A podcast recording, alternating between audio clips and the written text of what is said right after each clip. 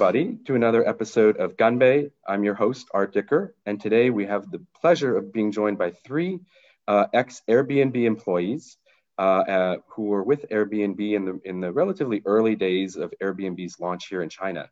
Brian Huang, founder of Anabai Tech, a stealth startup, which, if we talk too much about it, I think Brian's going to have to kill us. Brian had a previous stints at, uh, in IT management at Lenovo, Google, Zynga, LinkedIn, all before Airbnb. Welcome, Brian. Thank you for having me, Art. Yeah, it's great to have you. Rob Howe, co founder and COO of Hype, a venture builder firm that, among other things, was key to helping GOAT, which is the sneaker trading platform, launch here in China. And at Airbnb, Rob was there for over five years, basically from inception in China. And at the end was director of uh, business operations and strategy. Welcome, Rob. Pleasure, pleasure. And, uh, and last but not least, uh, Ziyang David Fan, who is head of digital trade at the World Economic Forum. He was prior to that senior legal counsel at Airbnb and assist all prior to that assistant general counsel at the US Trade and Development Agency and prior to that was in big law for a few years working in Beijing. Welcome Sam. Great to be here. So how, Rob, how about let's start with you on the early days of Airbnb and the team um, being built up and uh, and uh, what factors went into building the team? Wow, I mean, the Airbnb Asia and China uh, story started uh, very early on. I joined them in two, early 2012. Uh, and um, not a lot of people know this, but at that time, the first Asia office was in Hong Kong. Uh, in a very short amount of time, we left Hong Kong to go to Singapore with the prerogative of setting up Southeast Asia. So I was sent into China to with one goal, which is to in in the dead of winter to speak with 100 existing hosts and uh, and come back with a report and basically say, should we come into China? You know, it, it, it, it was quite funny when you think about it looking back. Um, the decision was made in uh, end of 2014 and the beginning of 2015 that we need to be in China. The first office was obviously in our apartment, uh, but the second office was in a furniture store. Uh, this is a famous furniture store, which actually ended up becoming a, a meeting room in all of the uh, Chinese offices uh, today. In the beginning, my role was primarily to bring the hosting culture that was existed in North America into uh, China, right? And on the back of that, it was to build what we call listings or hosts in China. So if I remember correctly, in late 2012, early 2013, we may have only had a couple hundred hosts in China.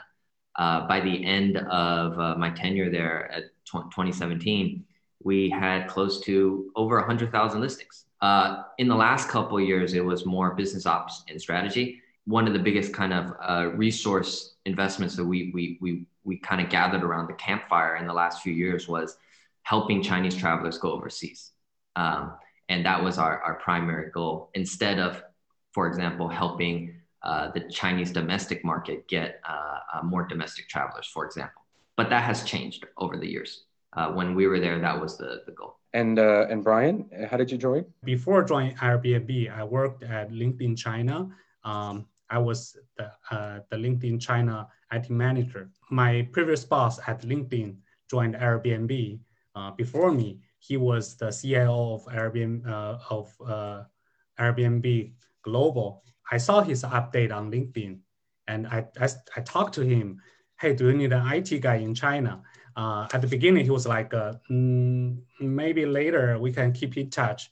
But right right after that, two weeks later, he uh, talked to me. Hey, we need an IT now. And uh, do you like to join? That's how I started, and I interviewed, and I joined the team. Yeah. Thanks, Brian. Uh, and Ziyang? I joined in 2015 um, as part of the early founding team with uh, uh, Brian and Rob. Uh, I was the first lawyer and for almost a year, the only lawyer supporting the China team uh, full time. Uh, initially setting up the China operations, corporate structure, getting various type of licenses, which we can talk more later. What's interesting about Airbnb is that not only we face some of the typical, you know, the regulatory um, challenges on tech side, uh, Airbnb also has offline business, right? So Airbnb is online and offline. So we have real people staying at real homes. And so there's also an aspect of that when it comes to legal and regulatory issues. And speaking of uh, regulatory, I would be remiss if I didn't remind the audience that uh, the views of the participants here are their own and don't reflect uh, the views of Airbnb, especially now that Airbnb is a publicly traded company congratulations to Airbnb on a quite a successful IPO and a great pop after the IPO. And uh, so we, with that, um, with that stated clearly, um, I would like to get in some some specific questions. Uh, you know, the the track record of of Western technology companies coming to China is kind of littered with um, a lot of failed attempts along the way, and I would be curious if you guys could talk a bit about what you looked at when, in the early days of sort of what not to do. Because by that, even at that point, there were already examples of firms which had not, which had struggled to make it here. And there were probably some examples that you could find which were success stories and you could draw from. So I'd be, I would love to hear, and I'm sure the audience would too, about what what you looked at as sort of an example for how to launch a, a Western tech early stage company here in China. Maybe Rob, you probably were at the earliest point looking at that. So start with you. I, uh, I can chime in and just some thoughts here. I'm just going to speak about this from the dimension of listings and hosts for a moment. Um, in the early days when we entered China, a lot of our organic hosts were RTOs or rental by owners. And when I say rental by owners, I'm also bringing in, uh, also considering uh, subleases. So people who are the primary renter, but then subleasing out. And these organic hosts, um, a lot of times were previous travelers on Airbnb. So they, they understood the DNA of hosting, per, uh, if you will. And they provided very unique experiences to both domestic travelers as well as international travelers coming into China. One thing we learned really early on was that um, when we looked at our competition in China, they were going after a lot of the low hanging fruit and where they excelled at was uh, like on the ground operations, right? And very similar to the Uber story and, and whatnot. And so if we went head to head with them to capture the, the, the, the, the, the quantity of hosts across different tiers of cities, we would have lost that game, uh, to be very honest. Um, so we decided to try and uh, continue to invest in those high quality R2, RTO hosts that provide and understand the DNA of hosting and can provide that unique experience to our travelers, both domestically and internationally, with the hopes that by providing these experiences later on, they, the, those guests can then go forward to become hosts themselves in, in other cities of China. And we actually saw that uh, in, in, a, in a lot of the analytics. Um, now, the, the lifeline for that to happen, the, the runway for that to happen, takes a little longer of, of time. Mm-hmm. But I think, you know, looking back in hindsight, that was one example of where we consciously made a decision to go in a different direction than competition because we couldn't play in their backyard. But, you know, we did what we did well. Uh, we, we focused a lot on the community. We focused a lot on, on, on, on providing that really true unique travel experience. Yeah. And um, related to that you know um, so one if, if i'm getting my dates right and of course brian you were at linkedin before airbnb um, but linkedin is another success story i think. Um, you know of course linkedin is not um, used to the same extent in china as it is in, let's say in the us but still relatively speaking for a western tech company i think you could definitely call it a success. And i'm wondering if coming from LinkedIn and seeing a little bit of that success already and moving over to Airbnb, what you brought with you as far as maybe sort of from the IT perspective, the design of the product, and um, uh, what you thought could work based on your LinkedIn experience, for example? So I think uh, for the Airbnb and LinkedIn, the business model is different, but they are all the online companies. Think about this business model is almost purely online, but of course Airbnb have a, a heavy offline part which is a host operation and uh, uh, how hosts serve to the guest. But overall, thinking about the nature of the business and uh, thinking about the technology, the way the technology team working together, I think the first of all, you need to think about the team um, come to China and work from China, how to solve their challenge, just like how the uh, host welcome a guest from the foreign uh, from the foreign countries, how you understand them and how you make sure they, their travel experience is great. Thinking in the same way, uh, to, uh, to think about uh, how the team uh, comes to China and uh, they work in the same process like their Singapore team or other team in Asia or in global is the most important thing. And on the very beginning, we, we need, we think about how to solve those problems such as the, the uh, slower connectivity for their working tools and their uh, system and computers and all the uh, technical infrastructure for IT, how we ma make sure that we really enable the team in China can working smoothly. And I think on the uh, first two to three quarters, we really focus on those things. And I was positioned myself as a host for the IT services in China to make sure they really enjoy the work here. Uh, they can work smoothly without any problem. One of the, if I understand correctly, one of the challenges uh, uh, in, in, designing the product was the integration with other social media, um, and of course, obviously, by that point, uh, even even many years ago, there was there was some social media that wouldn't was not available here, uh, Facebook, Google, etc that was available in the US and probably Airbnb was used to integrating with in, in the rest of the world. So, how did you guys have to design the product uh, to kind of re engineer and redesign and tweak the product here for the China market, lo- taking into account the local kind of technology, ecosystem, social media, et cetera? What were the, some of the big changes you had to work through for that? Uh, actually, Ari, if I can add a point about previous question. Mm-hmm. Yeah. Sure, of course. Um, I think what's also you're absolutely right that you know there are a um, um, lot of um, a lot of challenges uh, when it comes to uh, you, you know for Western um, foreign tech companies enter China. However, there are success stories of let's just say non-tech companies succeeding in China, right? So Starbucks, Adidas, um, IKEA, Pizza Hut, right? Just to just to name a few right? So, and there are, so which means that we can learn, and, and we did learn from how other companies succeeded in China. Mm. Uh, I think localization is the key. Yeah. Um, I think the strategy, this is this strategy is everyone knows about it. You know, when you go into China, you gotta go local, but to really how to operationalize it, that's the challenge, right? The headquarters from top to bottom yeah. need to have an understanding and really to implement it. Um, for our founding team, I'll say we actually, if you look at the folks on the team, quite a few folks are not from, did not come from the tech sector, right? It's not like, you know, the former Googles and, and uh, uh, Facebook people join the Airbnb Chinese. We have folks coming from, you know, a Proton, uh, uh, P&G. Uh, we have folks coming from Adidas, right? So I think uh, they all had really good experience uh, working at those MNCs, succeeding in China, and they brought some of that, a lot of that, uh, to to China's uh, to Airbnb China's operations as well. That's a good point, and I think the you hit on on something important there, which is whether you're a uh, well, Airbnb was probably still considered a startup at that point, but whether you're a startup or a big multinational company coming to China, the yeah localization is key, but I think from the headquarters senior management perspective, it's always kind of hard to let go of the uh, the steering wheel or kind of let go of the uh, give the local team the autonomy that it needs to make make the product work here in China. And it sounds like you guys had a champion from the beginning in Nate, I guess. So that was that was critical. I don't know, Rob, if you want to talk a bit. Yeah. mentioned it earlier. I think many years ago, let's say half a decade ago, this this concept of uh, you know, HQ must steer the ship and always be in the driver's seat and not provide autonomy to the local operations team was super apparent and abundant across all tech firms.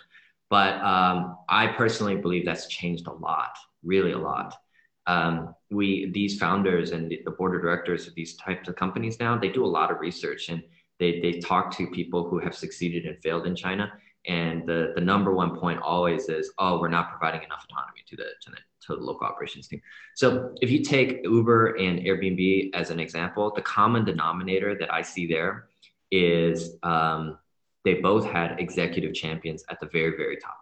And um, those those champions really unlocked everything for them, kind of like parting the Red Seas. And um, I think that that was so critical. You know, uh, a lot of people say that Uber failed in China, and you know maybe ultimately they they may have, but when you were here and you were looking at how they were competing with the, their competitors here, it didn't feel like they were losing. No, I know? don't think there's a failure at all. Yeah, that was a great yeah. exit that they had actually. Yeah, financially it was a great exit, and more important, I think also operationally, you know, they did phenomenally well compared to other uh, uh, tech firms. You know, um, so so yeah, I, I would say that the the mindset has changed uh, quite a bit um, people still look to China and they want to unlock China. They want to play by the rules of China.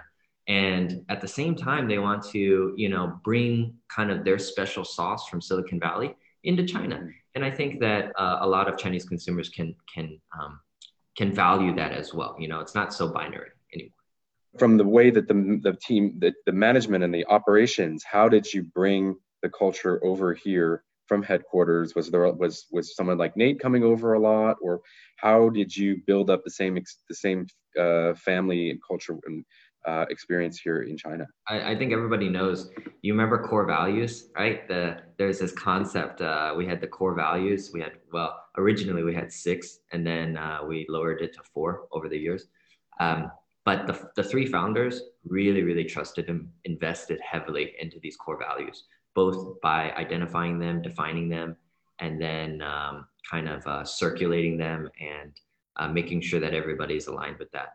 And um, in fact, one of the one of the fun facts is that every new person who joins the company, regardless if you're a C level or um, even if you're a contractor, for example, you would have to pass two core value interviews. And uh, each region or each country, uh, we we every year we would elect new core value interviewers. And you have to go through core value interviewing training. Um, and in in america at hq we had a core values council. I know it sounds uh, it sounds very um, you know high in the air kind of thing but it, it, it did it did have a lot of benefit in the early days i think. We, we really tried to make sure that we stayed true to our principles and define those principles very clearly. Um, and and and that's one of the reasons I would say um, uh, we we were able to translate that culture to China. And and I also, like you said, I think the product a lot of the time speaks for itself. It's quite um, interesting and coincidental that when people from different cultures, you know, somebody from Japan, somebody from America, somebody from Brazil, when they traveled on Airbnb and they you know came home, a lot of their experiences and and how they felt about their experience um, resonated with, with one another. It's it's really interesting, and and. I'm not exactly sure how that happened, uh, but it, it could be as simple as you know, if I buy a Dyson uh, vacuum and you use a Dyson vacuum, our experience is the same. Perhaps, perhaps.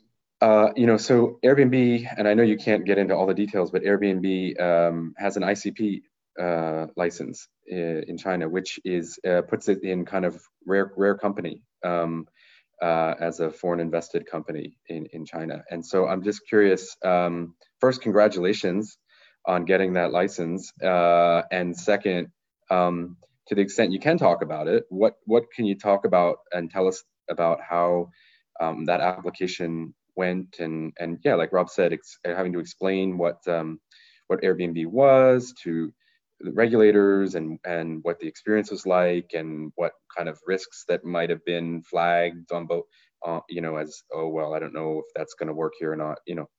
Whatever you can tell us about that i think the audience would find pretty interesting. I still get a ptsd from the hearing about icp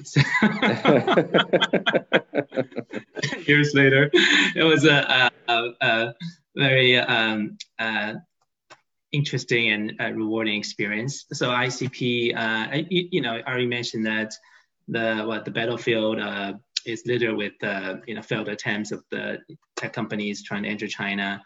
Um, you know, many times you can breach the wall, right? And uh, uh, quote unquote, the ICP is kind of like the, the golden key that opens mm-hmm. gate and allows you inside. ICP stands for Internet Content Provider. Um, so ICP license is the uh, inter uh, internet uh, uh, content provider license. Uh, it's a government issued license, uh, in this case by um, MIIT, that would allow a China-based website to legally mm-hmm. operate in China. So in a way, and especially if you uh, sell advertisements, yeah. you know, there's commercial activity involved. So that's that's what it does. So yeah, that's the key. And maybe the audience, maybe I'll just because the audience made I, I went through that too fast for sure. Then maybe the audience doesn't get won't get that point. But the key difference, like you just said, is the commercial part. There's ICP permit for just hosting an informational website, which everyone gets. It's that little um, line at the bottom of folks' website. But to host a website in China, uh, in mainland China, which obviously speeds up your server, and we can talk about that with Brian in a bit. But um, it, it, speed, it speeds up your entire user experience, I imagine. Uh, and but you can conduct, conduct kind of commercial, kind of transactional uh, e-commerce is maybe just a better way to say it. Um, uh, in China, which is key and really a differentiator, I imagine. So that's just the background for people. Those are two different kinds of ICP permits, and that second kind, the commercial kind, is very difficult to get. Sorry, there's ICP Beian and the ICP Zhen, the license. So yeah, so all um, sites, you know, hosted um, uh, in China must apply for and receive this license before the site goes live. So when you, you know, you previously, you know, how a tech company, you know, Western one gets shut down, um, you know, or kicked out, um, operational wise is actually the, their ICP license, if they had one, was revoked. So the ICP license is critical to both opening and, and maintaining the operation uh, in China. Mm-hmm. So um, maybe just quickly, you have to, um, uh, you know, the process is, you know, it can take uh, um, many, uh, many months. You need to register uh, Chinese uh, domain, find the local hosting, prepare and submit the license, um, get approval and etc etc and also you need to maintain that. So it's a it's, it's a continuous process. So maybe just uh, um, to answer your question share at, at high level some quick takeaways uh, from uh, uh ICP license um, up process one find uh, good local partners you work with in particular for example uh, law firms uh, find good law firms that understand your needs and also can be uh, creative. Uh, give a shout out to TransAsia, to Philip Chi, great lawyer, if anyone wants to uh, do the same.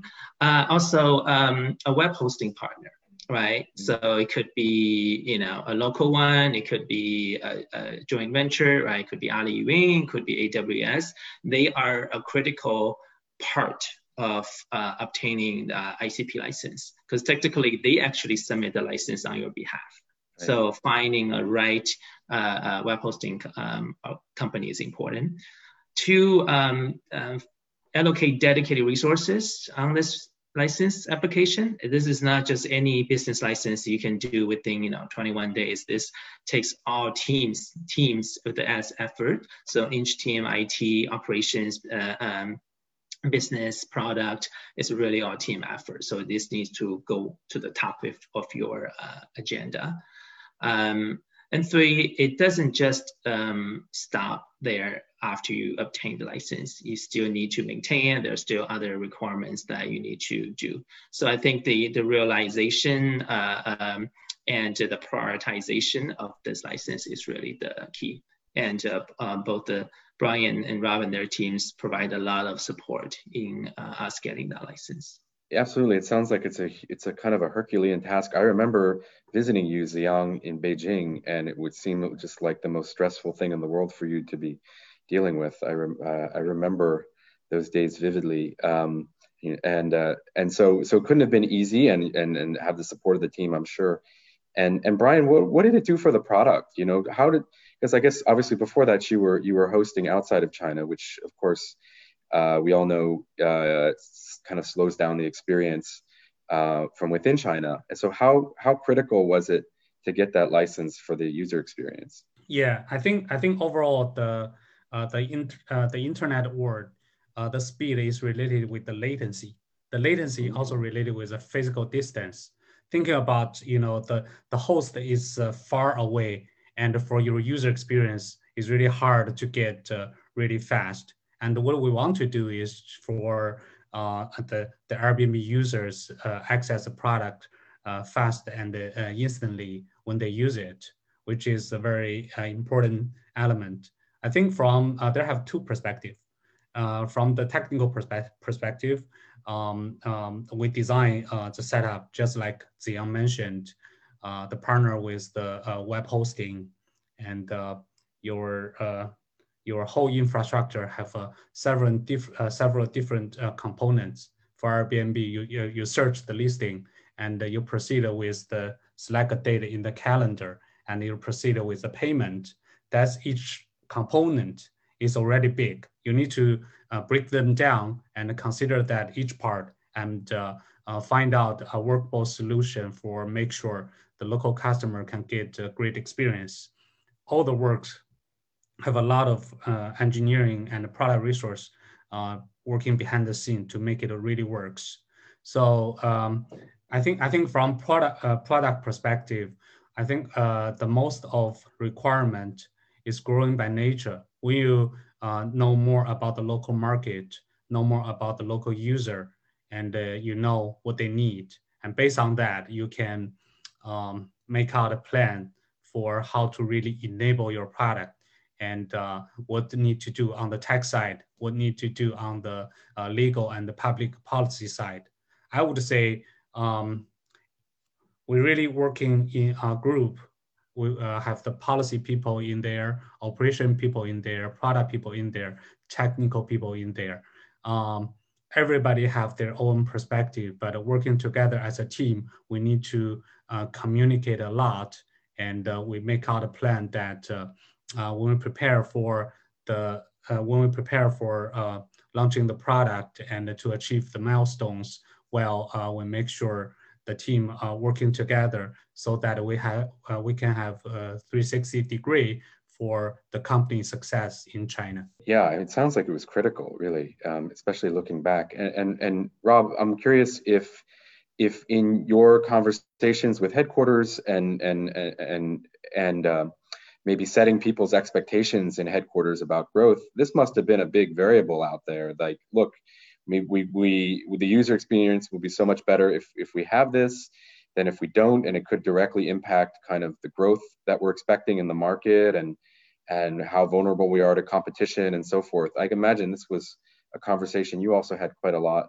um, with with headquarters yeah. as well. Yeah, we were we were lucky in that department uh, in the sense that uh, I think HQ a lot of it because we had executive championship, but even if without it, uh, we had people, engineers across numerous departments, you know, analytics, risk, payments, um, front end, back end. Uh, we had in, an international team as well as a Chinese team who volunteered to say, put me on the China product, you know, mm. and we, we put together a growth team or like a SWAT team um, to, to just focus on sprints related to China product. That was really, that was really amazing. Um, I think that a lot of other companies actually end up doing that too. Um, and you know, going back to a little bit, touching a little bit about uh, the the the ICP kind of decision, I think was uh, you know, there's there's that is kind of like a threshold for companies, right? Because if you cross that threshold, then what you're what you're signaling to Chinese netizens as well as Chinese consumers is that we are committed. You know, uh, we are committed to offering you a the best user experience and the best product that we can provide. And internally, it's also another decision that says, in order to cross that threshold, we're willing to, you know, do things a little differently internally uh, than other geographies, perhaps, right?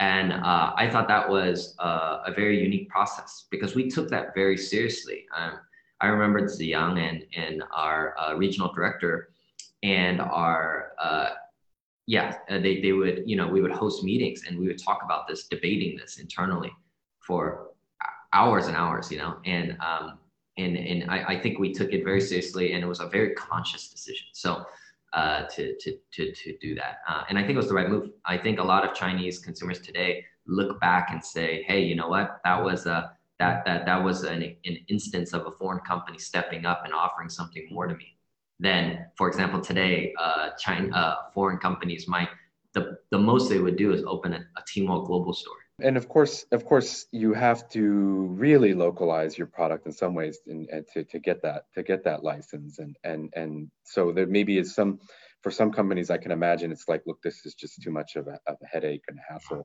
but you have to you have to decide we're going to do it right? And then once you decide that dedicate the the resources to it I'm, I'm, i mentioned competition, and I'm wondering, um, you know, obviously, uh, for people familiar with the Airbnb story, they know in the early days there was uh, Rocket Internet um, launched, and the name is escaping because I think the company's basically dead now, launched a clone of Airbnb, um, Rocket Internet being infamous for doing that around the world, uh, cloning cloning successful startups.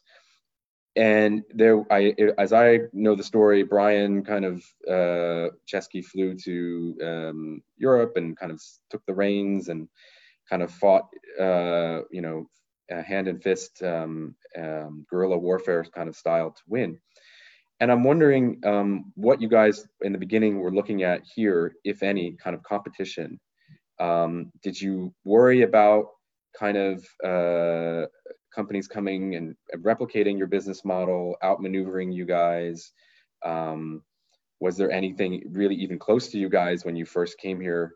Um, uh, how did you look at competition here, or were you were you guys really having some unique advantages that um, that you were worried less about competition as other brands might be?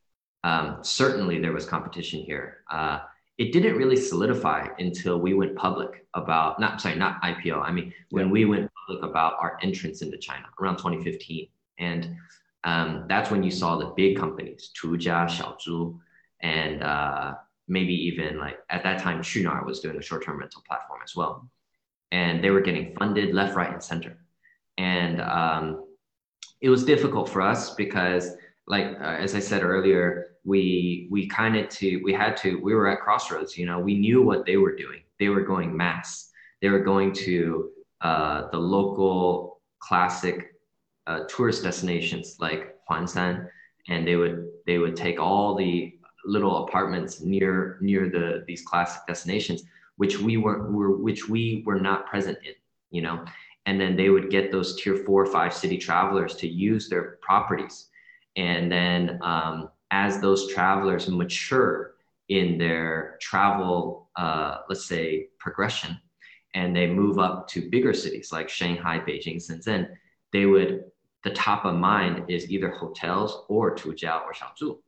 And then the idea was that if, if this continued to progress, then at one point, Tujia could go to our backyard, Thailand, Vietnam, Japan, Korea, Singapore, Malaysia, and also get listings and say, hey, now that you've you've you've matured significantly and you're ready to go to Japan, um, you should use us to because you've been using us for the last four years anyways, right? Mm. Um, but we really stuck to our guns. We said, no, we can't go deep yet. We need to stay here with the assumption that when they reach that threshold of maturity, they would jump. Mm-hmm. You know, they would say, okay, I'm going to use Airbnb to go to Japan. I'm, I'm ready to use Airbnb to go to Japan, you know?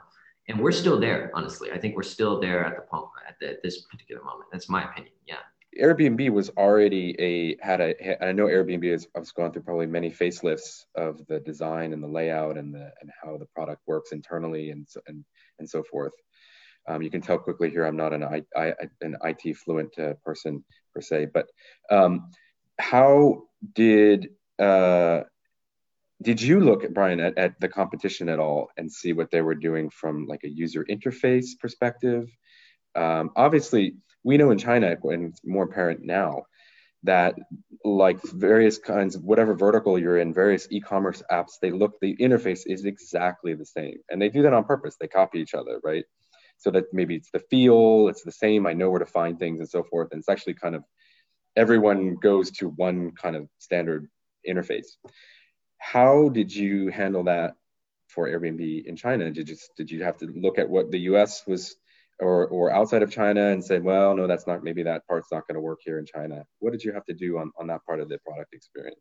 For Airbnb, I think uh, we're really strong on brand and. Uh, we want to keep the same experience for no matter the traveler or the host from the Asia, Europe, or China. We want to keep the same experience for them. So I think uh, from the uh, product interaction um, with the uh, with the user, we want to keep the experience as much as possible in line with the global one.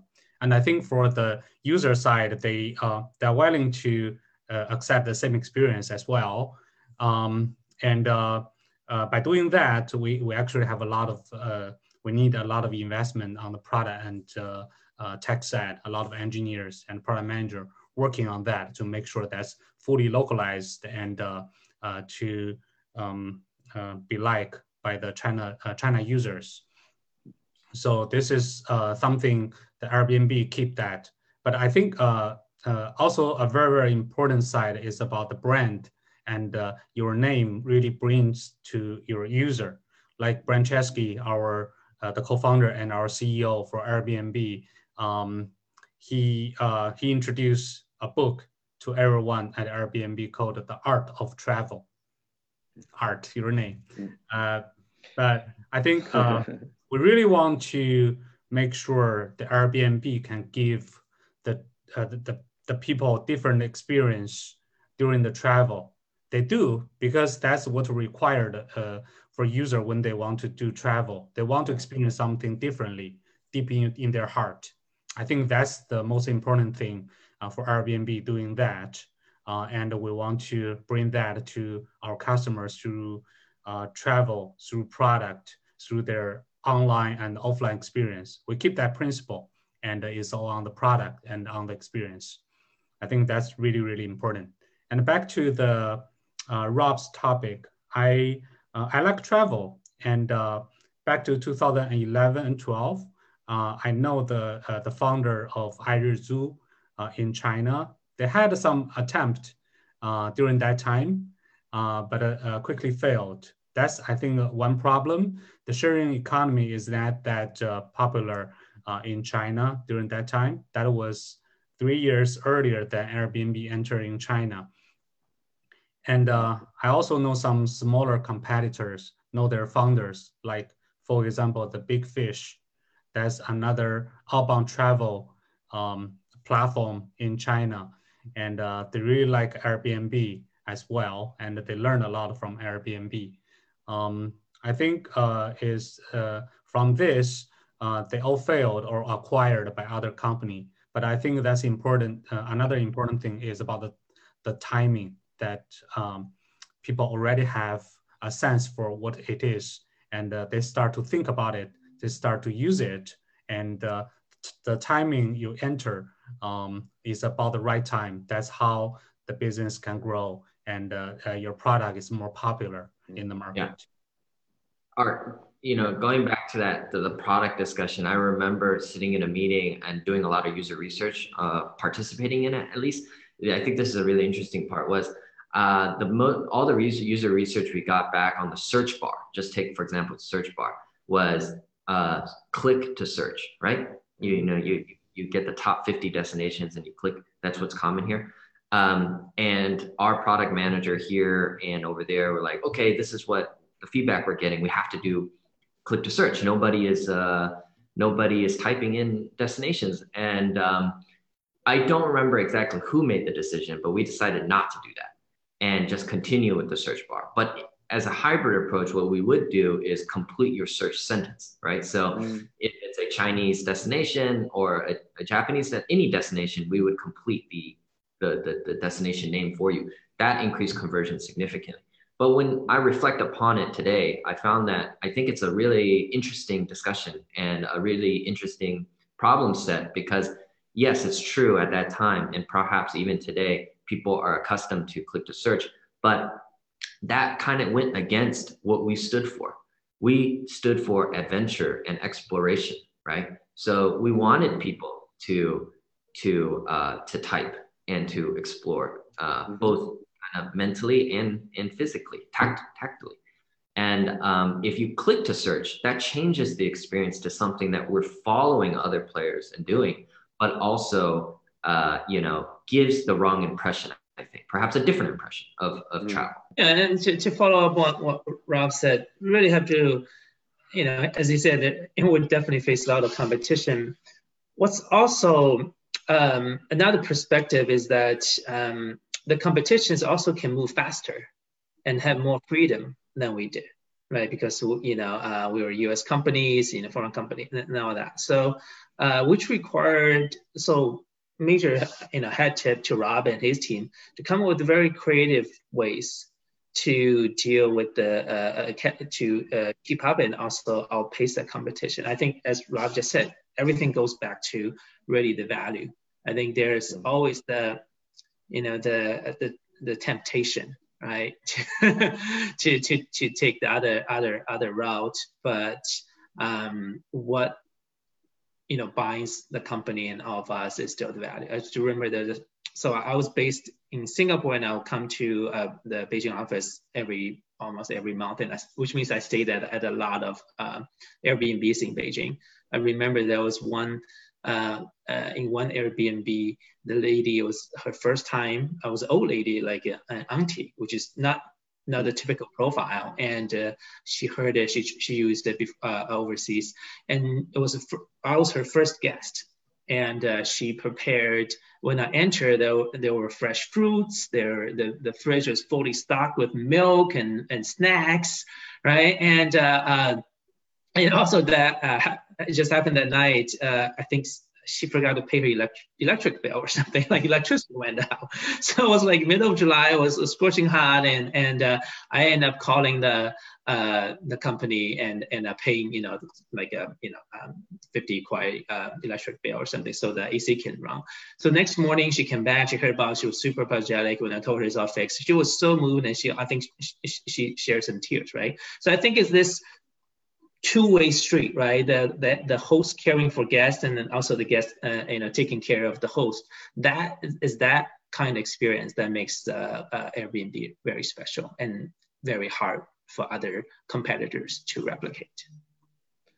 Wow, that is a great story. Pay somebody's utility bill and then they thank you for it, and and you know, it's amazing. I, I can't imagine it. I mean, now I can. So you guys uh, all, because I'm friends with you all on WeChat, shared um, some some happy pictures of you guys dialed into kind of the the IPO uh, virtual party, I think, and uh, with with the founders on and everything. And there was a time there, of course, of course, it took a, a long time for Airbnb to finally go public, and and and many people were kind of wondering when it was ever going to happen. Um, but and and I, and of course, the last thing is uh, there was a time earlier this year where they had to get that uh, loan kind of emergency funding from Silver Lake. And uh, it was looking kind of uh, dire straits for a while there. Um, like the whole business model was going to be flipped, turned upside down, and, and the future was murky. So, IPO, um, what was the feeling like watching it go public and together on that call? And um, and especially for you, Rob, because you put over five years of your life into the company. Um, and you're you're still pretty young guys so that's a pretty big percentage of your life i think. So um, so what was it like? What was the feeling like when it went ipo uh, i'll start. I uh, it was a it was a joyous feeling. Um, also i didn't get a chance to meet up with uh, well this whole year we didn't meet up with any of our ex-colleagues really. And uh, meeting everybody over zoom again and, and over this type of occasion was amazing. Um, personally i think that it's been a long time coming. But yes, it was it was a joyous occasion. What about you guys? What what was it? What was it like to watch it go public? I think I think for me, um, uh, feel really great. Uh, my wife told me that uh, mm, uh, she wasn't asleep yet uh, when I watched the uh, live show and gathering together with previous colleagues. she was like, "You are really happy. I never seen you as you you were so happy for a while." So I think it's pretty enjoyable to meet with the old friends and have a club, uh, a cup of uh, a, uh, uh, a, cup of wine and uh, watch the uh, bell ring moment. Actually, this is the second time I experienced this this session, the IPO session. The first one was at Zynga 2011. It was about the same time, December before the Merry Christmas. And this is the second time, but this is really different to me. Um, and because uh, more friends and a very success IPO. And, uh, but I think uh, I, uh, in the meantime, I can feel that uh, um, this is just a, a, start. It's not a finish. Just like uh, what I really like, what Eric Yuan, the founder and CEO of Zoom said, it's just like a graduation of high school. And you have a long way to go, you can keep bring the value uh, to the customer, uh, bring the different experience, unique experience of travel. That's you know how Airbnb continues success uh, because you change the way people uh, uh, uh, people travel, and that's the most important thing. And IPO is just like how you graduate, and uh, that's a start to a new chapter. And uh, the day after IPO, some friends sent a greeting email, uh, a greeting WeChat to me saying, "How do you like that?" I was like, I think that uh, I thought that twice. I was like, okay, that's uh, Chesky rang the bell uh, last night. I hope someday later it will Brian Huang ring the bell. That's how I feel about that. Um, with your with with your stealth startup, that's going to be the next one. But no, I'm I'm quite confident that's going to happen. Um, and Xiang? I'm very confident that that will happen. Um, one of the, if not the biggest takeaway of my time at Airbnb and just watching the virtual bell ring, it just be surrounded by this close friends. You know, we spent so many hours and time together and just faced, you know, it was a was a crazy but fun ride. That was such a special experience. I think this, you know, initial founding team, that is um, the best part of working there. I feel like from the Airbnb China experience, you know, there's um, you heard you heard the PayPal mafia, right, where folks, you know, went off and all did their thing and crazy successful. I have no doubt that uh, the folks here are going to do, and they are already doing the same, right? They're mm-hmm. uh, starting their own companies, they are running uh, uh, different businesses.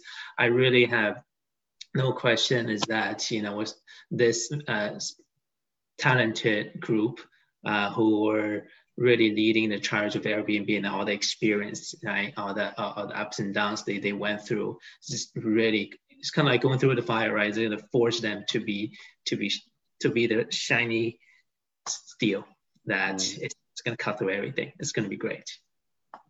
Well, something clearly was working there with you guys and the culture because I can't imagine many companies where where the fellow coworkers feel this kind of bond with each other um, and, and, a, and a, a friendship.